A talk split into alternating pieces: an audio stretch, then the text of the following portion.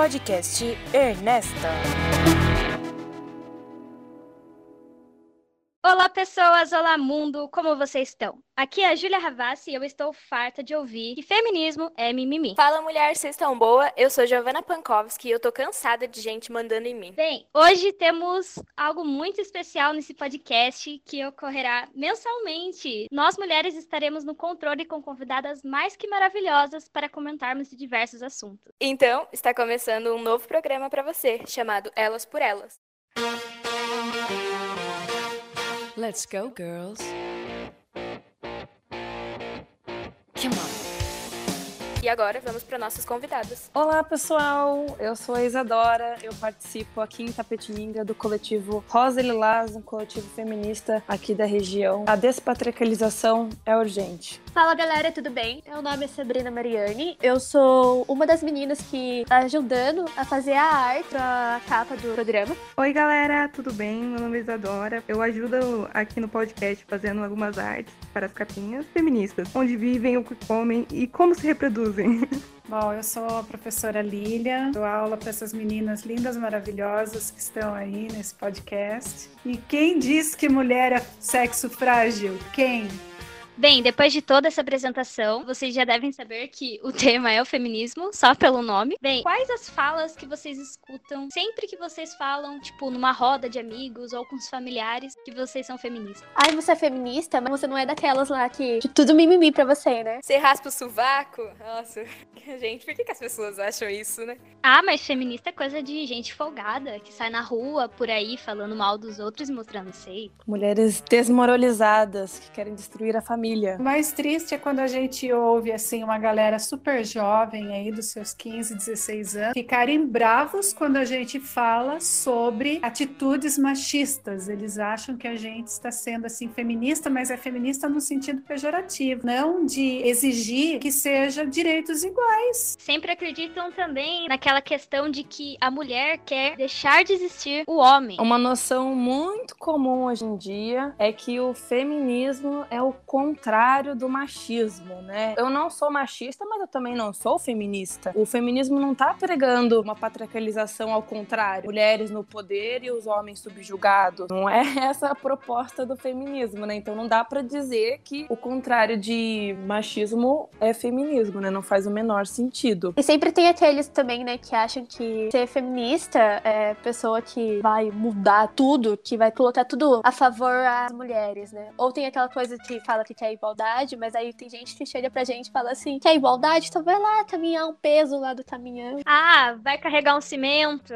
Ai, misericórdia, né? Tu vai montar um muro, sabe? Eu fico pensando como que isso pode ser quebrado, sabe? Porque a melhor arma para pessoas que sabem opinar, né, sobre alguma causa, tanto seja racial, de gênero ou o que for, é a informação, né? Eu acho que as pessoas acabam sempre indo por boatos sobre situações que não condiz realmente com a causa. Acho que uma grande palavra aqui que a gente pode usar é o diálogo, né? Porque a gente está inserido numa sociedade machista, numa sociedade capitaneada, assim, vamos dizer, pelo sistema patriarcal. Nós somos machistas, nós fomos criados nessa lógica, homens, mulheres, que a gente tem que entender isso dentro de nós e começar a repensar, né? Pra gente mudar as nossas atitudes, nossas falas, mudar nosso próprio pensamento. E quando às vezes uma pessoa erra e fala alguma coisa que realmente foi machista, mas que ela não percebeu, entre aspas, o machismo dela, ela achou que é algo normal, né? Porque muitas dessas coisas as pessoas acham, ah, é, normal isso daqui, né? Porque ela ainda não parou para pensar sobre aquilo. Então, se a gente tentar explicar para ela de uma maneira que não seja agressiva, isso já vai ser um ponto muito positivo, né? Porque a gente não vai chegar, né, atacando assim, né? A gente tem que ter muito cuidado, porque por mais que a gente fique assim às vezes irritada com a situação, a gente tem que permear essa discussão. A gente vai estar trazendo essa pessoa para pensar junto com a gente feminismo. É um processo assim, infelizmente muito demorado, porque é uma coisa cultural, né, que tá assim enraizada. E eu acho que é através realmente assim desses movimentos que você faz parte, eu como educadora, as meninas aí que são jovens assim, eu acho que é através realmente do conhecimento é que a gente pode assim mudar essa situação.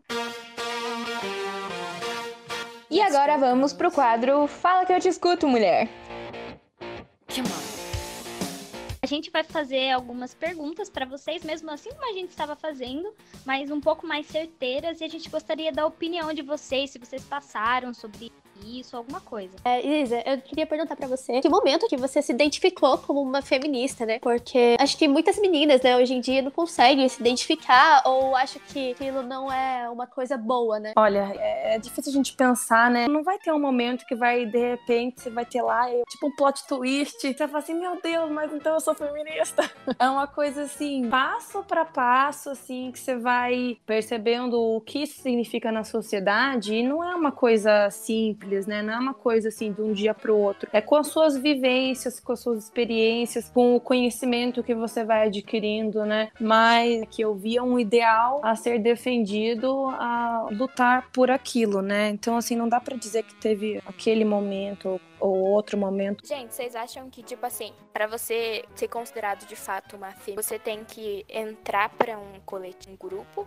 Ou você é considerado feminista a partir do momento que você não aceita a desigualdade? Tipo, eu sou tratada assim só porque eu sou mulher. Primeiro, não existe uma carteirinha de feminista, né? Que a partir do momento que você entra no movimento político, você vai ganhar ela e falar assim, ah, ufa. Há muitas formas, né, de você ser no seu próprio dia a dia, né? Como a Giovana falou, notar algumas coisas que são acabam sendo injustas pra gente, como a gente nota muito mesmo também, isso na diferença salarial nossa, no mercado de trabalho. E que você faz em relação a isso, né? É muito importante a gente se posicionar quando a gente vê alguma coisa errada. Né? Eu tenho uma pergunta também pra vocês que eu acho bem importante. Como ajudar as nossas crianças a entenderem isso e ir trabalhando com elas essa situação? Porque eu acredito que o ser humano não nasce com o racismo, ele aprende através dessa sociedade. Então, como que vocês acham que seria essa abordagem? É, não se nasce feminina, torna-se mulher, né? E assim como não se nasce fascista, você se torna racista. Então é como a sociedade molda a gente, né? Teria que ter um ensino desde das crianças, só que aí tem vários ataques dizendo que isso é ideologia de gênero, né? Enfim. É muito complicado, né, quando a gente fala de educação pública, da gente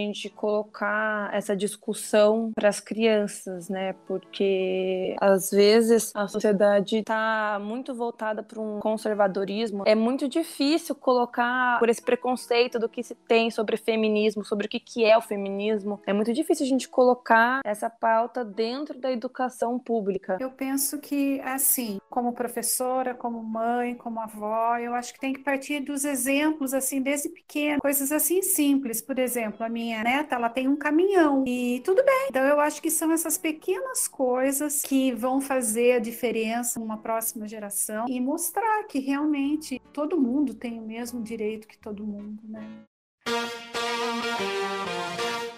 Let's go, girls. O movimento feminista, além dos direitos, né? Muitas pessoas pensam, né? A gente precisava do feminismo antes, quando as mulheres sofriam de verdade, porque antes as mulheres não podiam votar, antes as mulheres não podiam herdar a propriedade, antes as mulheres não podiam trabalhar, não podiam publicar livro. Antes, ok, aquelas mulheres eram as corretas, sabe? Estavam lutando por direitos que realmente não tinham. E se a gente for pensar na época que as mulheres estavam lutando contra isso, esse discurso que estão fazendo com a gente que elas encontravam na sociedade. Então, a pessoa que tá falando que hoje o feminismo é mimimi e que é só coisa de, ai, vamos lutar para mulheres terem poder ter pelos. Isso daí é um detalhe. Aqui a gente tá lutando a favor da liberdade da mulher, né? Por uma revolução social, né? Eu achei interessante do que você falou, que as mulheres falam assim, né, que antes precisava, né? Como se agora não precisasse, mas não é porque também vocês não estão vendo uma coisa, né, que parece que não tá acontecendo, que não tá acontecendo, porque, né? Hoje em dia você vê bastante casos também de mulher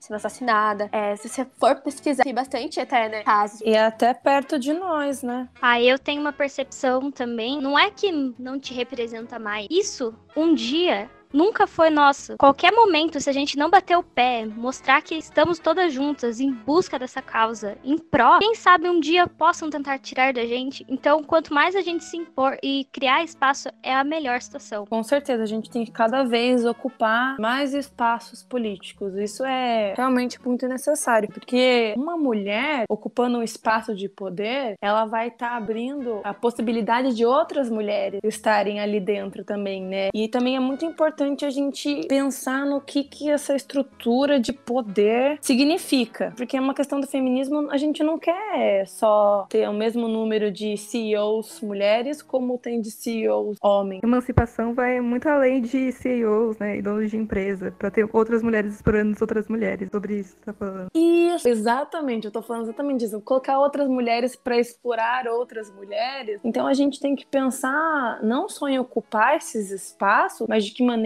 que a gente faz isso, com qual propósito e o que que isso tá reverberando na sociedade. Se a gente tá sendo realmente feminista, se isso é do tipo, ai, ah, porque eu sou empreendedora, porque ah, eu sou CEO, eu sou feminista, será que isso significa ser feminista? Ou você tá ali reforçando, né, uma, um fantoche ali do patriarcado? A gente tem que pensar isso, porque às vezes a gente pensa muito que representa a mulher, mas a gente tem que ver que mulher que tá tentando representar a gente, né? O que, que ela tá defendendo ali? Porque pode ser uma armadilha, né? A gente precisa pensar num feminismo que é para todas, pros 99%, né? Não só um feminismo que vai ser uma fachada. Também não pode ser uma feminista assim que escolhe, né? Assim, eu vejo muitas mulheres falar assim, ai, estamos todas juntas, vamos dar as mãos para todas, né? Daí chega a outra mulher e ela começa a diminuir, sabe? É um falso feminismo. Vem aqui, vamos todas juntas e quando você vai ver, eu tô te excluindo por algum motivo. É uma sor... sor...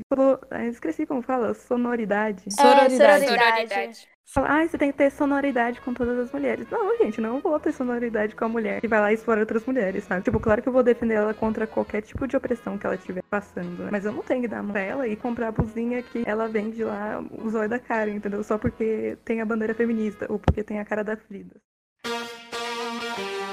E agora temos o momento Dica Flores. Fiquem com essas recomendações que tivemos hoje. Come on.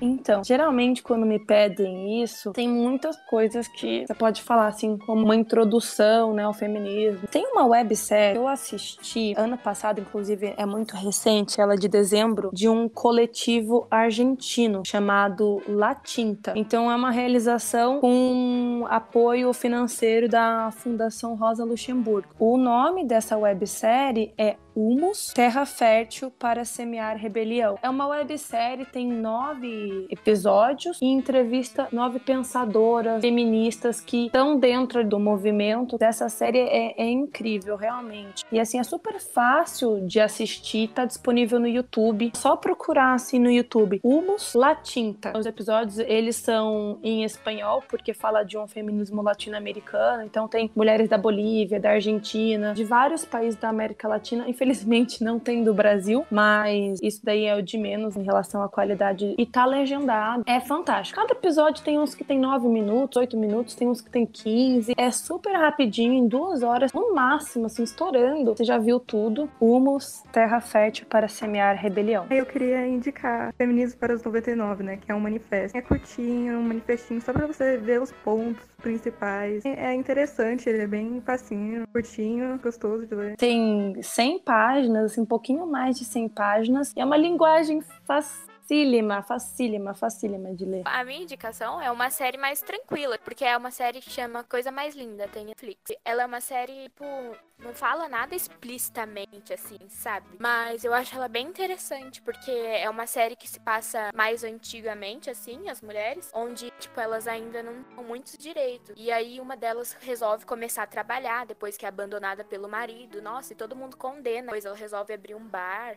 E daí as pessoas ficam, tipo, trocado, muita coisa acontece. É que assim, essa série mostra, de certa forma, como o preconceito era enraizado naquela época, né? De forma meio límpida, descontraída. Você vê as dificuldades que as mulheres sempre tiveram de posicionar e ter o seu lugar na sociedade, né, Giovana? Eu estou lendo o Conto da Aya, é uma ficção, fala de uma distopia, ou seja, ele acontece num futuro próximo, né? Nos Estados Unidos, se transforma assim numa teocracia, onde as mulheres não têm direito de nada, elas são divididas assim em classes, né? e elas não têm direito de nada, elas são assim, as aias são, são úteros de pernas, então elas só servem para procriação. É bem interessante. Let's go, girls. Então, Isadora, a gente gostaria de saber como faz para encontrar o coletivo que você participa. Então, a gente tem no Instagram, a gente tem página no Facebook, que é Coletivo Rosa Lilás Tapetininga. Assim, a gente divulga todas as nossas ações lá, assim, é pra acompanhar também a atividade feminista aqui de Itapê, né? Porque a gente é o primeiro coletivo feminista aqui da cidade, né? Isso que foi até um boom, né? Porque fez unir muitas mulheres pensavam o feminismo, mas que não estavam, né, juntas ou organizadas ali. Fez a gente se achar aqui em Itapê, que às vezes é uma cidade bem conservadora, a gente sabe muito bem. Bem, acho que podemos já encerrar, né? Eu gostaria de agradecer a todas vocês presentes, As nossas convidadas. a opinião de vocês também, que é muito importante. E é isso, né, galera? Obrigado, então, professora Lilian. Obrigada, Isadora, do coletivo. Obrigada a vocês e parabéns pela iniciativa. Foi um prazer estar aqui com vocês, bem legal a conversa. E, gente, assim a gente vai terminando o programa de hoje. Próximo mês a gente tá aqui de novo com mais convidados maravilhosos. E é isso, espero que vocês tenham gostado. Beijos!